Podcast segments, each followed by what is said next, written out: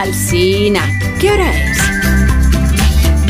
Son las 8 en punto de la mañana, 7 en punto de la mañana en Canarias. Buenos días desde Onda Cero. Más de uno en Onda Cero.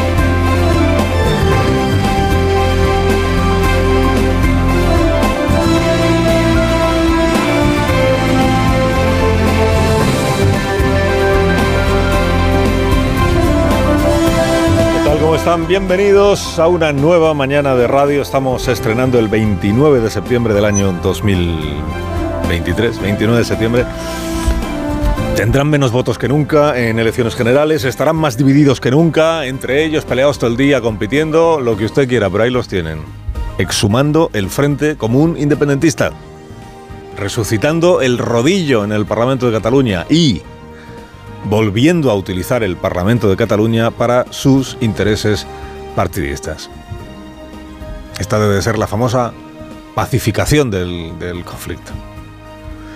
Lo más grave que sucedió ayer en Barcelona no es que Esquerra Republicana y Junts per Catalunya se pongan de acuerdo para obligar a Sánchez a hacer pasar por constitucionales eh, una amnistía y un referéndum de independencia, porque ellos sabrán, ellos sabrán qué precio ponen, ellos sabrán hasta dónde quieren apretar al candidato, candidato al que le faltan 24 diputados para ser investido.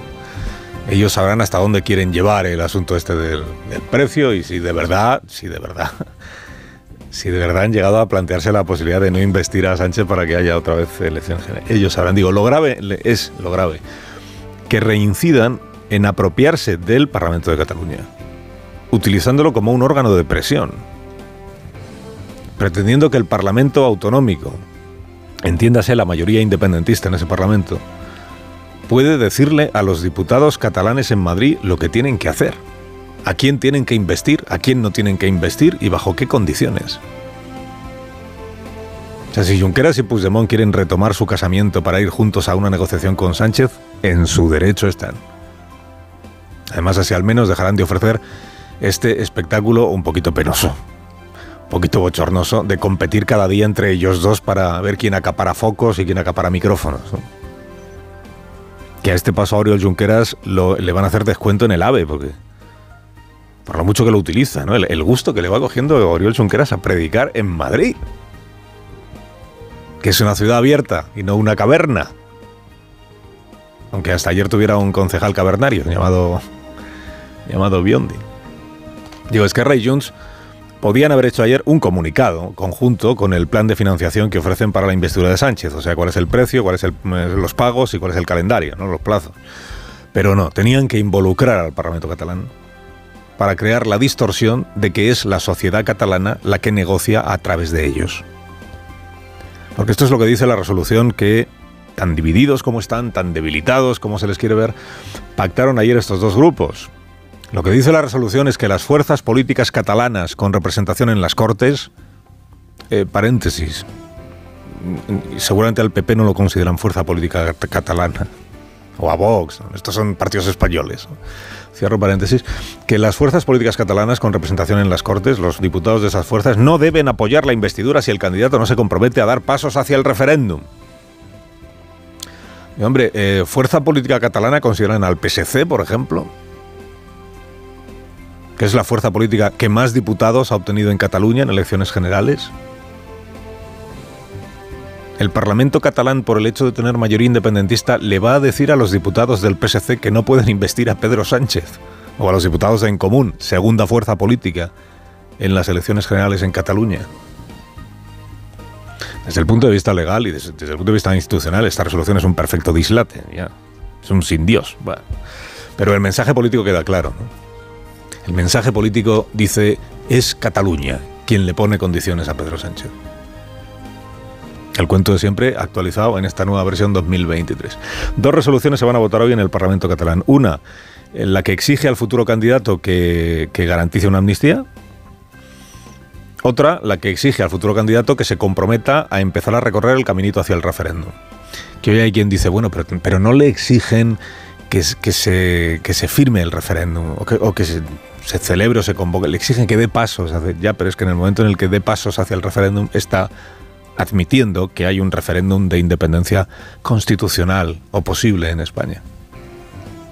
La primera de las resoluciones, la de la amnistía, va a salir adelante porque la mayoría absoluta la forman Esquerra, Junts y la CUP. Acuérdese que gobernando Sánchez, el independentismo superó por primera vez el 50% en unas elecciones autonómicas en Cataluña. La segunda de las resoluciones, que es la que habla del referéndum, esta no saldrá adelante, pero porque a la CUP le parece que es una resolución muy blanda. Entiende que, la resolución esta lo que acepta es que el referéndum se pacte con el Estado, este fake del referéndum pactado que ahí sigue. Y eso a la CUP le parece intolerable, porque dice, no, no, si ya hicimos un referéndum. Primero de octubre año 2017, se va a cumplir el aniversario el domingo. Ese es el referéndum bueno. ¿Qué es esto de que si pactamos un referéndum con el Estado, el resultado sustituye al... No, el, ¿por qué va a sustituir? El bueno es el resultado del 1 de octubre. Bueno, Sánchez ya tiene algo que responder, porque aunque sea a través de una resolución parlamentaria eh, en el Parlamento Autonómico, estas son las condiciones. Puestas ya en un papelito. Bueno, en un papelito, en un papelazo. Dice el Independiente. Fuentes socialistas dicen que todo esto es palabrería. A la prensa afín al gobierno le parece que los independentistas están en posiciones máximas, ¿no? Abandonen el maximalismo. A la prensa independentista estas resoluciones le parecen un acuerdo de mínimos. De mínimos, que menos que pedir amnistía y autodeterminación, claro. ¿Qué menos?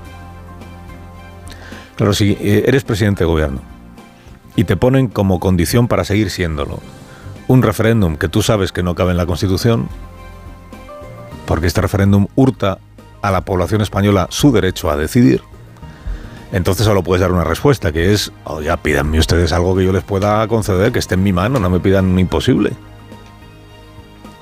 Cualquier otra respuesta supone admitir que el referéndum es posible. No, ya iremos viendo, ya iremos avanzando. Vamos a dar algunos pasos. Bueno, ¿qué es lo que ha respondido el presidente? Pues de viva voz todavía nada, porque porque Sánchez en público está en predicar lo, seguro que está de que va a seguir gobernando, ¿no? lo sólida que es la mayoría progresista en el Parlamento desde que ha convertido a la derecha independentista catalana y a Bildu en la quintesencia de lo progre en nuestro país.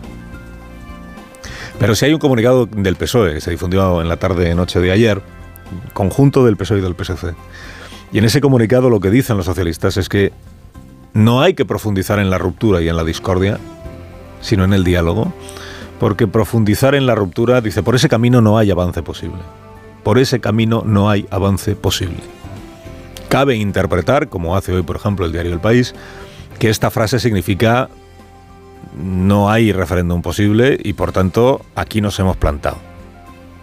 Cabe interpretar que esta frase significa no pidáis lo que no se os puede dar, Oma. Pero igual es precipitarse un poco, concluir que aquí se acaba la, negociación. Dice, unos exigen el referéndum, otros dicen que no es posible, los mandan a tomar viento, ya no hay negociación posible. No. Raro sería que todo fuera tan simple como eso. Porque la legislatura pasada nos dejó algunas lecciones y la principal seguramente es que los comunicados que tienen que ver con la cuestión catalana son siempre elásticos, para que cada cual los pueda interpretar luego como guste. La ambigüedad es marca de la casa desde el día en el que Pedro Sánchez se sentó a hablar en Pedralbes con Joaquín Torra. En el papel ponemos no judicializar la política y entonces tú luego lo interpretas como que te concede una amnistía y yo como que con el tiempo pues derogo la sedición, abarato la corrupción y en última instancia pues hay que amnistiar. Pero de momento en el papel ponemos pues esto es un poco lo de, lo de siempre y lo que va a seguir habiendo ahora, ya lo verá. Al PSOE le cabe decir que el referéndum de autodeterminación no va a poder ser porque es inconstitucional, porque es injusto, porque es inconveniente. Es verdad que es todo eso es lo que hasta anteayer decían de la amnistía. Y ahora los ministros van a empezar a hacer pedagogía para explicarnos que todo lo que dijeron no vale, que el, que el mensaje bueno es el Nuevo Testamento, que es el que habla de la convivencia, el reencuentro y la concordia. Porque claro, al PSOE también le cabe decir, en el comunicado de anoche esto no aparece, pero sí ha aparecido en otras declaraciones y comunicados meses atrás, le cabe decir que un referéndum de autodeterminación, por supuesto, no, es posible, pero algún otro tipo de consulta sí. Algún tipo de consulta. Sobre un acuerdo previo que salga de una mesa de negociación y no sé qué. Algún tipo de consulta que sirva al reencuentro y no a la ruptura, para que los catalanes puedan votar, pero no votar para romper, sino votar para unir. Este es un poco los clásicos de, del Partido Socialista en los últimos meses o ya años. Junts y Esquerra han hecho un papel al que el PSOE ha respondido con otro papel. En realidad, cómo acabará esta historia está todavía por escribirse.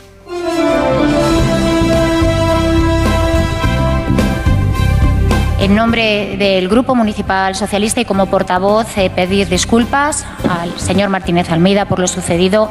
No podemos estar más de acuerdo con el máximo respeto a esta Cámara y con el respeto a la palabra de todos los concejales de esta corporación municipal. Muchas gracias. La oportunidad perdida de la señora Maroto perdió la oportunidad la exministra Reyes Maroto, concejal socialista hoy de oposición en Madrid, perdió la oportunidad de poner ella en su sitio al tal Biondi.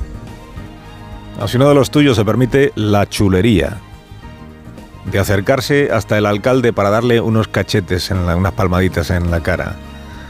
Mientras, cachetes no consentidos. Mientras le dice, te estás equivocando. Hombre, lo que procede no es pedir disculpas y defender el respeto a la palabra de los concejales. Lo que procede es decirle, Biondi Majo, vete a casa porque no eres digno de permanecer en la nuestra, ¿no? Vete a la tuya.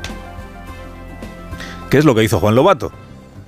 Líder del PSOE de Madrid, que ha demostrado tener los reflejos y la sensatez de la que careció la señora Maroto. Fue Juan Lobato quien, enterado de lo que había pasado en el ayuntamiento, le dijo a Biondi, tú te largas. Y fue Biondi quien asumió que se tenía que largar y en efecto presentó la dimisión como concejal. Las disculpas de poco valen cuando lo que has exhibido de forma tan cruda es tu talante. Es que el señor Biondi ya amenazó a un diputado en la Asamblea de Madrid con que le iba a arrancar la cabeza. Es usted un violento en los plenos, señor Biondi, y no se lo voy a permitir. No me vuelva a tocar jamás la cara. Jamás. Resulta que Biondi, antes de los cachetes no consentidos, lo que había estado defendiendo en la tribuna es que un centro deportivo lleve el nombre de Jennifer Hermoso. Defiendes que el centro deportivo tiene que llamarse Jenny Hermoso y luego te crees con derecho a darle unos cachetes a otra persona solo porque a ti te apetece. Tanto hablar de Jenny para acabar siendo rubiales. Carlos Alsina en Onda Cero.